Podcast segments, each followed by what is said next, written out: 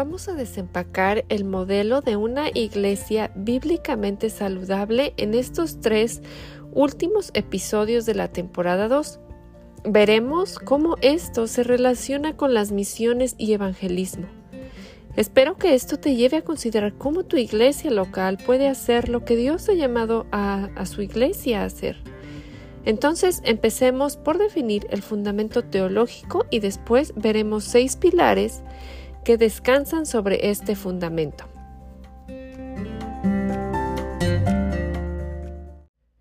Vemos en Mateo 28 que Jesús eh, da la gran comisión y dice, por tanto, vayan y hagan discípulos de todas las naciones, bautizándolos en el nombre del Padre y del Hijo y del Espíritu Santo, enseñándoles a obedecer todo lo que les he mandado a ustedes. Versículos 19 y 20.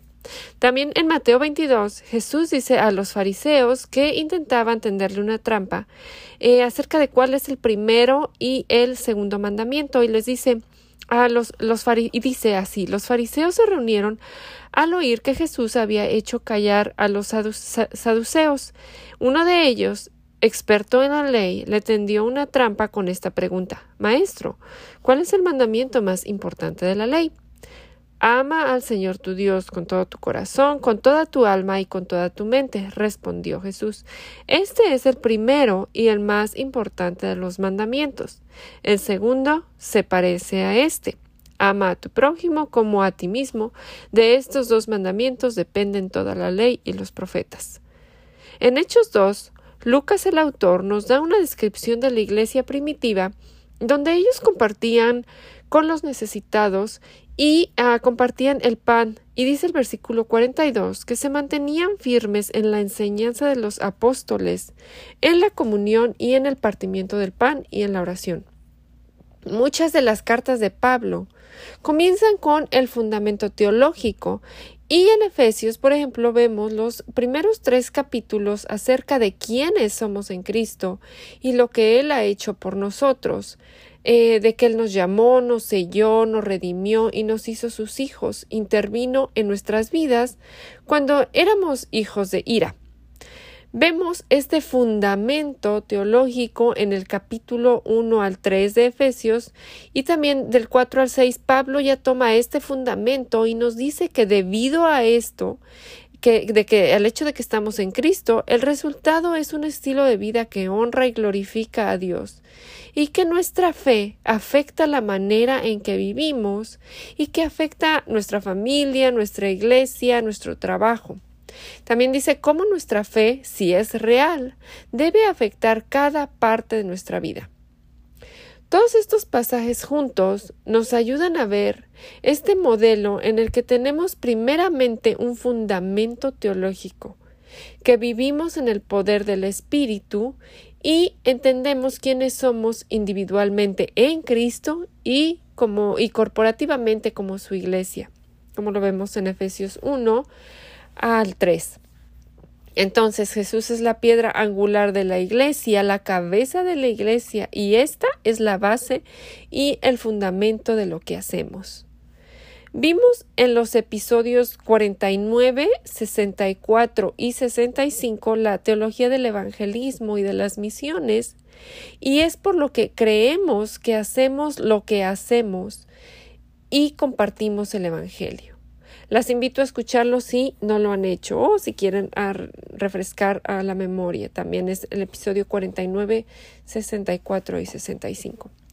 Entonces, cuando, cuando vemos entonces estos fundamentos, nos preguntamos, ¿cuál es la teología de mi iglesia? ¿Realmente creo que la palabra de Dios es la palabra de Dios?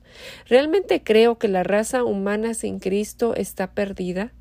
Realmente creo que Jesús es el único camino y que es el único medio de salvación. Realmente creo que Jesús vendrá otra vez. Realmente creo en un cielo y en el infierno.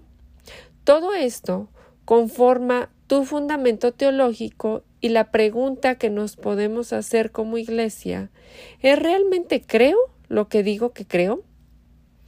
Quizás hay muchas personas que no hacen evangelismo porque en realidad no creen que las personas sin Cristo están perdidas. Quizás piensan que hay otro camino al cielo y no hay necesidad de compartir el Evangelio, o piensan que sus buenas obras les darán acceso, y entonces, ¿para qué llamamos arrepentimiento si ellos son, entre comillas, buenos?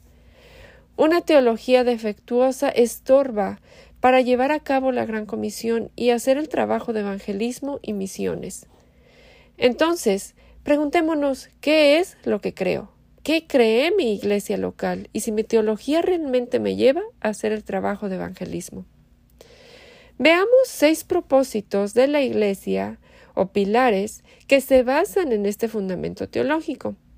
En este episodio veremos los dos primeros pilares o propósitos y en los dos últimos episodios de esta temporada veremos el resto de los pilares o los, otros cuatro pilares que representan eh, los propósitos de la Iglesia.